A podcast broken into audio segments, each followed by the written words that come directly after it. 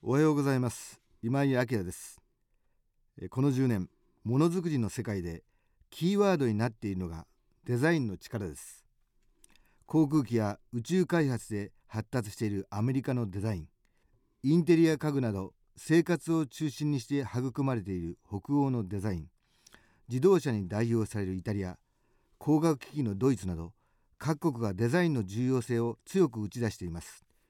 さらに中国でもデザインを新資源とするスローガンが掲げられました。デザインというのは本来機能安全性エコロジーなどさまざまな要素を含むものですが日本ではいまだに色と形から抜け出せないと言われております。今日はゲストに世界の北と呼ばれております。デザイナーの北俊之さんをお呼びしています。どうぞよろしくお願いします。あの北さんと言いますとあの世界最高の家具メーカーカッシーナのデザインをはじめあの一流のですね超一流メーカーにあのたくさんのデザインを提供されております。えー、それ以上にですねあの私は実は一番あの 衝撃を受けたっていうのが、はい、あの爆発的に売れましたあのアクオスですねテレビの、はいはいはい、あの裏側を見ました時に、ええ、なんと北俊樹というお名前が刻まれてたんですね。はい、あの家電にまで名前がこうブランドとしてこう刻まれているのを初めて見たもんですがこれってどういうことなんだというすごい驚きを覚えました。あそうですか。どうもありがとうございます。それであのあの木田さん現在のですね、まあ、はい、あの日本のデザインの状況少し前からデザインの危機というふうに、まあ、言われておりますけれどもそれを今どのようにこう受け止められていらっしゃいますか？そうですね。デザインという言葉があの始まったのがそう何年ぐらいでしょうね。もう50年ぐらいになるんですかね、え最初はあのファッションから始まったんじゃないかと思うんですけどね、え、それからあの60年代に高度成長がありましてその時にあの家電とかがですねあのデザインがいることでどんどんあのデザイン製品を作ったんですね。ただ輸出産業でしたから輸出用のデザインが中心だったんですよね。でそういう中でさっきあのおっしゃったようにあの形とか色とかあのいろいろ中でそのその中へのもっとこう根本的などうなのかというチャンスないままにダーッと最近までやってきてでデザイン言葉があの本来のこうデザインということはちょっとあのずれた格好であの理解されてしまったんじゃないかなと僕は思うんですけど、ね、要するにその起点になるところでその色と形のことは気にしたけどもそのデザイン性ということが基本にないままそのある時間が過ぎてしまったという。そうですね、ええ、デザインというのがあの技術とデザインというのはあの片輪ずつでこれ両輪回さないといけないんですけれど、で重さといったらどっちも同じぐらいか今の、えー、アジアの国ですね。韓国とか中国がデザインで随分頑張り始めてますけれどそういうところは技術よりもデザインということを重要視したんですね。はいはい、その結果どうなっていったかというと先進のあの日本の、ね、家電なんかをどんどんどんどん追い越していこうという今勢いですよね。でここでですねあのデザインということはもう一回私たちがね考えていかなきゃいけないと何なのかということですね。でデザインという中の言葉の中に先おっしゃったようにその、えー、機能性やら安全性やら一番大事な人への思いやりいうかねそういうことが入ってるんですよね。うん、でその市場というのはあの今と3年後と10年後ってどんどん動いていきますからでデザインというのもあのその市場ととあの共にこう動いていくものここがアートとだいぶ違うんですけれども、あのデザインというのはそういう大変企業にとっては戦略っていうかマーケティングの塊だと思いますね。使う側かはからはやはりあの自分の暮らしが良くなるものとか便利もそうですしあのためになるし欲しいなと愛着が持てるし、うん、というところだと思うんですけどね、うん、この両面を持ってますね。うん、あの日本は、まあ、当然その技術力は優れてるんですがどうもそのデザインのことがですね相当お留守になっていてあの要するに性能で劣るものでもそのデザインがいいがためにそちらにも負けてしまう。そのぐらいデザインっていうのはあの強力な武器である意味怖いもんだということあんまり理解がないんじゃないかと思うんですが。とっても怖いもんでありとっても素敵なものなんですよ実は。ええ、であのデザインというのをあの、まあ、いろいろの企業によって違いますけどいい食事それぞれのデザインありますけれどもね。あの本当にあの一番素敵なものなんで一番怖いもんじゃないかと企業からするとですね、うんうん思いますね。ううんもう一つの形によってあのそれが爆発的に売れたりそのもあのな中身は良くてもですね形が非常にもうあの球体以前たるものでえそのまま市場から消えていったりというそういうこう意味を持っているということをまだあの日本の企業は認識が弱いんじゃないでしょうかね。そうですね特にあのいい食住で食はねえもう何をとっても世界でピカイチだと思いますね。えうんで一番やはりうん遅れてしまったのがあの素敵に暮らすというねうん暮らしのところじゃないかなと思うんですああ。で私がねたまたまあの1960年代の後半にイタリア行ったんですよね、えあのしそれ以来行ったり来たりしてるんですがあのそれなりに彼らの暮らしを見ててねやはり住まいということをねあのデザインの土壌ですねあの素敵に暮らすということがどうもその彼らにとってはあの畑でいや土壌ですよね。でそこからあのいいものが生まれてくると。でイタリアで最初デザイン学校ある頃なんてほとんどなかったんですよ。えほとんどないのにえデザイン大国になっていったんですよ。えうんうん。なんだろうと思ったんですが、これがねあの暮らしにありましたね。うん、そうなんです。そのまさにその北さんがご指摘されていることの中にこう住環境。うん。この日本の住環境がうん。なかなかデザインを育てないとうんういう、んそういうそのご指摘があったんですがこれどういうことなんですかね？あのー例えばお尻を開けるとねいつか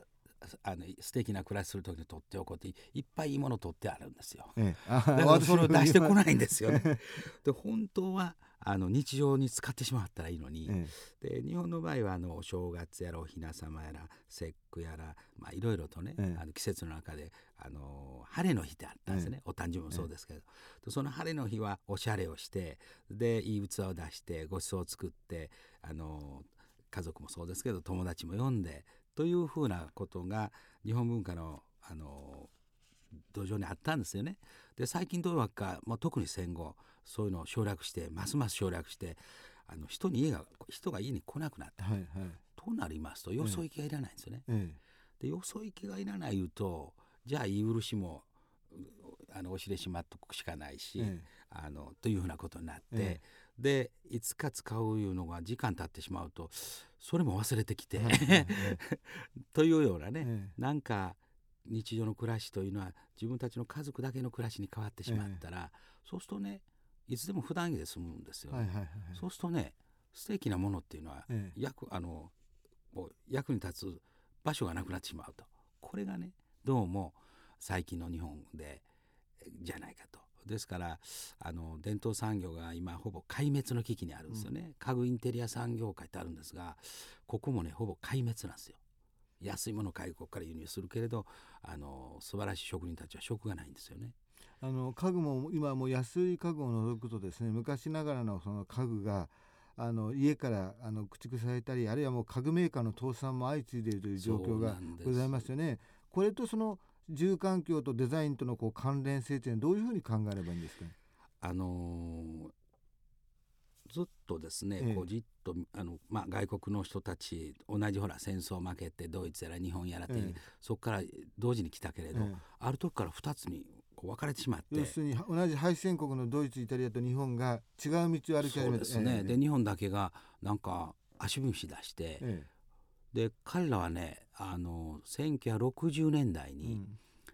50年代はね人が家を呼べなかったんですよ、はいはい。もう戦後の家狭くて、ええ。あの何もかもこう物がいっぱいでですね。あのイタリアも昔は狭小住宅だったと言いますよね。それでね、ええ。人が家呼べなかったんですよ、1960年代にあのそれではということであの家でもっと素敵に暮らそうということで家を改装したんですね、ええ。改造した。えで改造が始まってその大ブームが来たんです1960年代、ええ。でその時にまずファッション業界が発展したんですよねえイタリアイタリアイタリア。はい。あのね、なぜファッション業界が発展したって言ったらよそに行くのにあのちょっといい服を着ていくでお客さん来るのにちょっといい服を着ると。その結果あのファッションっていうのはものすごい勢いに伸びたんです、ええ。で同時にあの家具産業ですね、えあの素敵なあの食堂テーブルそれからシステムキッチン。で僕も椅子やらやってますが向こうでデザインをね、もう随分毎年毎年発表会してですね、えあの大マーケットができていたわけです、ええ。でそれはねあのうちを舞台にしたんですね人生の舞台だと思ってますから、家をね家を。家をそういう舞台にした。で、ええ。ドイツやイタリアはそっち行ったんですが、日本はねそのうちいうことで、ええ。あのつい物だけ溜まって、えもうあの小さく仕切ったあのえー6畳4畳半3畳だ物を入れていくとあの物で溢れてえ収納にしちゃった何度になっちゃった何 何度？何度になってそのうちにじゃあ人が呼べなくなったっていうことででみんながそうなってるから別に特殊と思わなくなったけれど、今あのアジアがねあの欧米化始まってとても素敵な家に皆さん住んでるから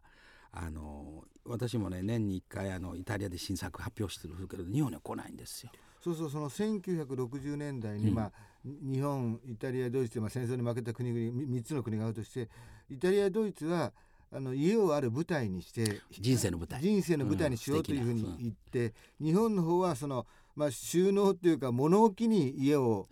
いやしようと思わなかったけどなってしまったなんですよね。ってしまったっていう。一つはねあの部屋割りをね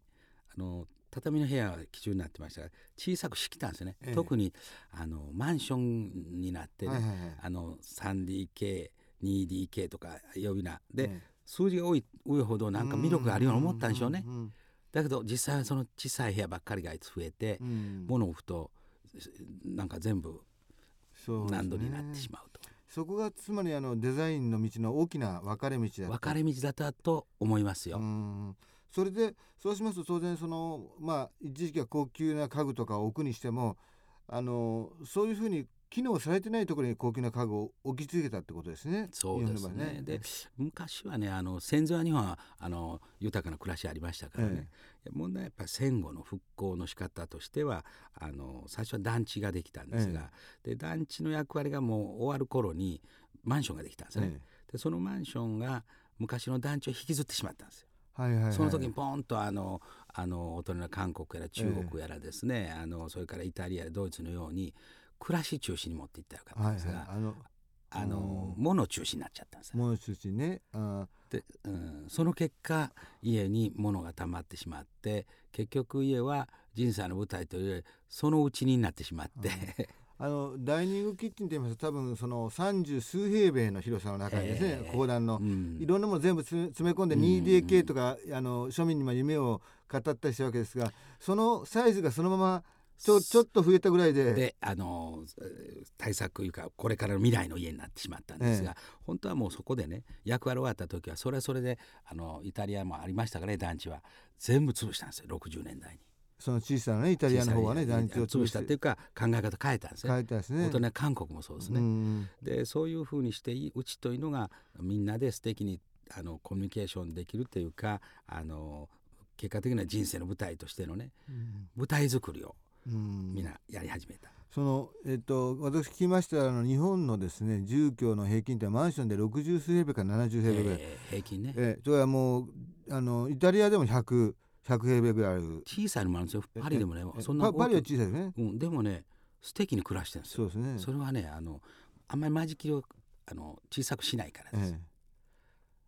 寝室はきちっとして、うんあとはね大きなリビングとかねああいうのを取ってますから、えあの韓国のマンションでも100平米ぐらい今あるそう今ですね。120平米前後じゃないですか。ですね。日本シンガポールも。そうですね。日本,、は日本の1.5倍とか。そう2倍近いですね、ええあのかつてねあの日本の後ろにいた国も日本よりはるかに広い住環境を今はね。確,、確保しててこのベースがやっぱり日本はもうないっていうやっぱり致命的なところがございますよね。最近韓国の家電とか自動車はねものすごい目覚ましい勢いであ伸びてきてるんですよ、ええそれはね、やっぱ生活から来てます、ね、そうですね、えあのそこでもう一つあのお伺いしたかったんですが実はあの私今あの輪島のですねの 観光大使をしてるんです。ああすごい 実はあのえ北さんもあの輪島のですねはじめ全国の漆器産地のご指導あのデザインの指導というのをやってらっしゃるんですけどね。だいぶ以前ですけど、まあ、今もあの続けてはいますけど、ええはいあの実はこの伝統産業ですね、漆器和紙木工まああの着物みんなかなり壊滅的な状態になっております。あのその理由としまして確かにその景気の問題もあると思います。あの生活様式の変化もあると思います。そしてもう一つ言われておりますのが一回作った形から抜け出せなくなってるんじゃないかということを言われております、そうですね。重箱いったらずっとあの江戸時代から明治時代からあのままの重箱だったりするけれど今は食生活も変わってきてますからもしかしたらあのあの四角じゃなくて長細くてもいいかわからないし楕円でもいいかわからないしっていうねなんか現代化するのはいいかわかりませんよね、うん、確かに。うんあのかなり、えー、っと例えば輪島の漆器なんかもあの記者さん相当チャレンジングな漆器をお作りになられてますね。そうですねもう30年ぐらい前ね、ええ、ずいぶん張り切ってやったことがあるんですが、え、やれどやれどなかなかねあの売れていかないんですね。うんうん売れていかないな値段が高いのかなとか思ってたんですが後々分かってきたのはあ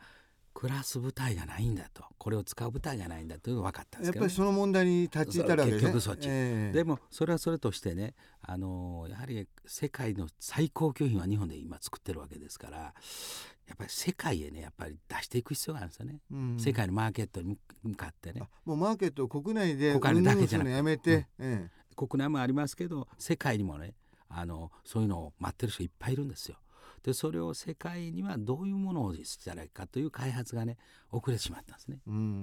それとあと生産するところのその生産性の問題っていうまあ専門的ですけど例えばイタリアのあのブランドってありますけれどもあの革ブラ革とかテキスタイルとかありますよねファッションカバン靴ところ行ってもねそんなに職人いないんですよ。作るのは職人が作るんですよあの最初の試作。だ作るのはねあの最初の試作品はねでもね大量生産で作る時はねもう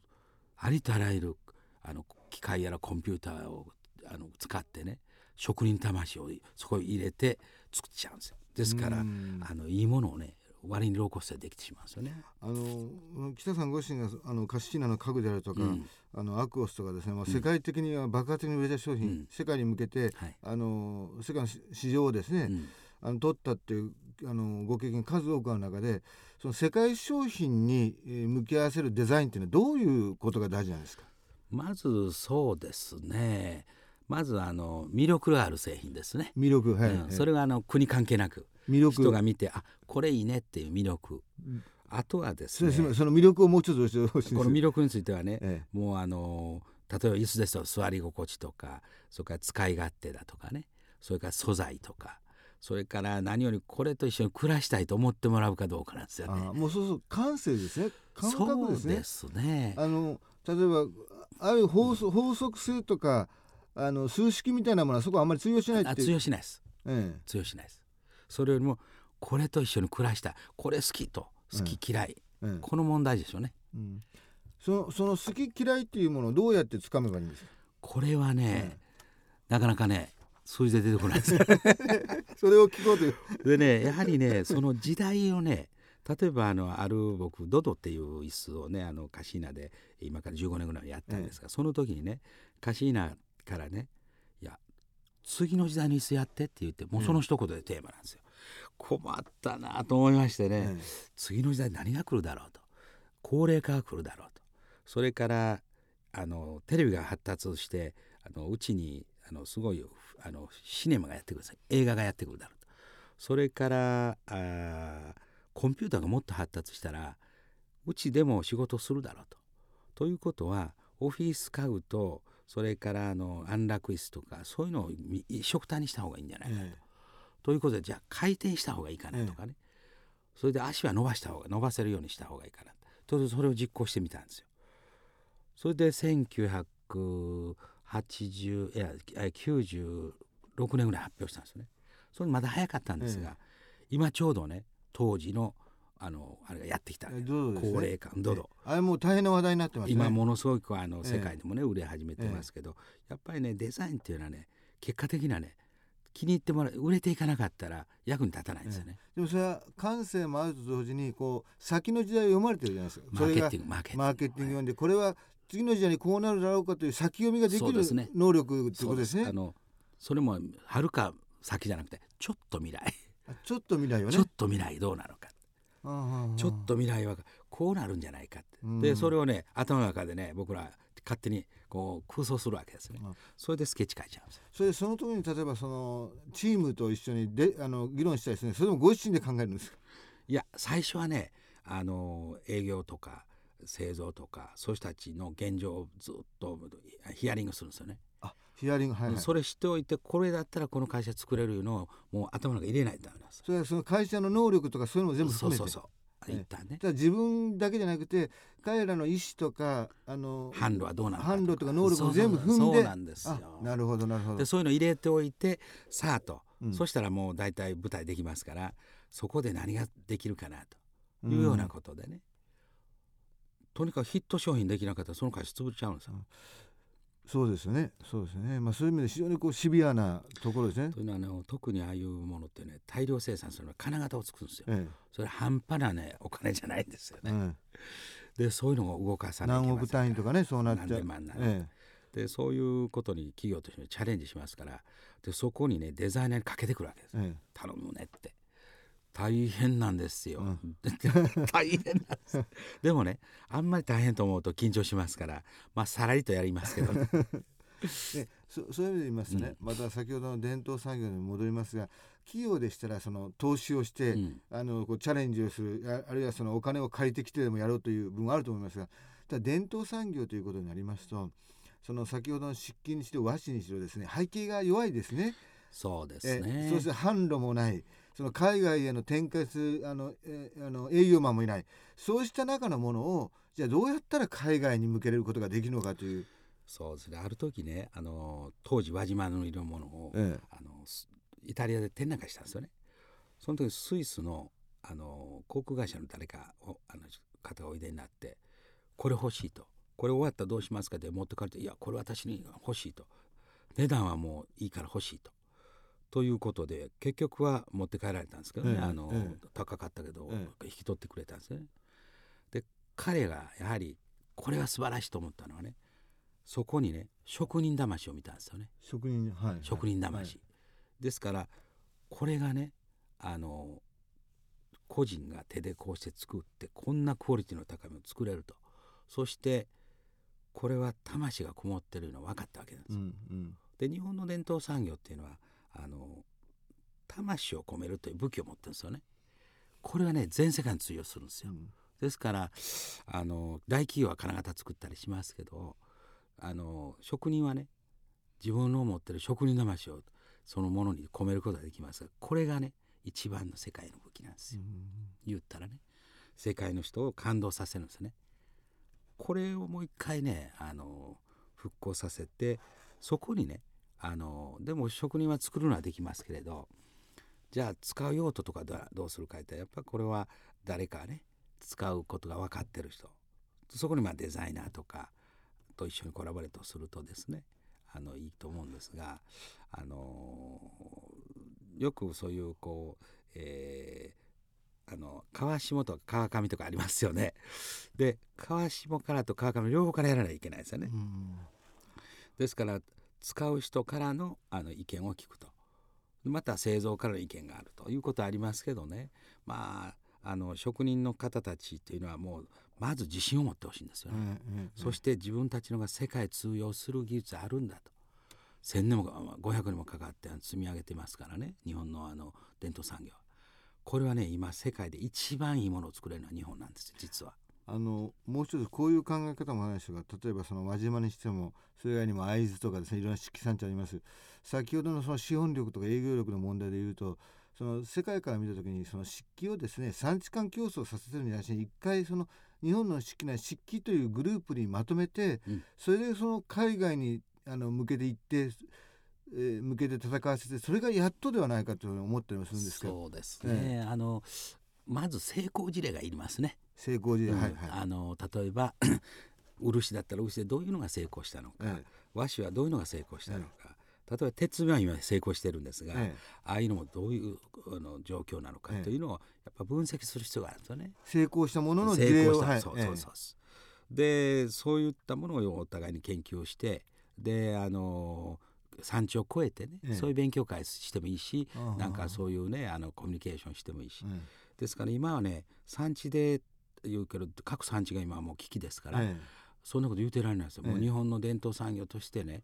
これはあの残すか残さないか。で日本が存続するかしないかぐらいのね、うんうん。もう大げさですけど、うん僕らはそういうふうに思うんですよね。うん。いや本当にこれはねなくなると日本は終わりと、ええええ あの財産ですから。ね。そうですね。あのそういう意味ではその一つの成功事例からも分析しなおかつその生活環境の中からもまたアプローチしあらゆる手段を尽くすということなんでしょうかね。この間ねあのイタリアであの友達と雑談したね。ミラノでええ。3日前に帰ってきたんですけど、たまたまねあの先週。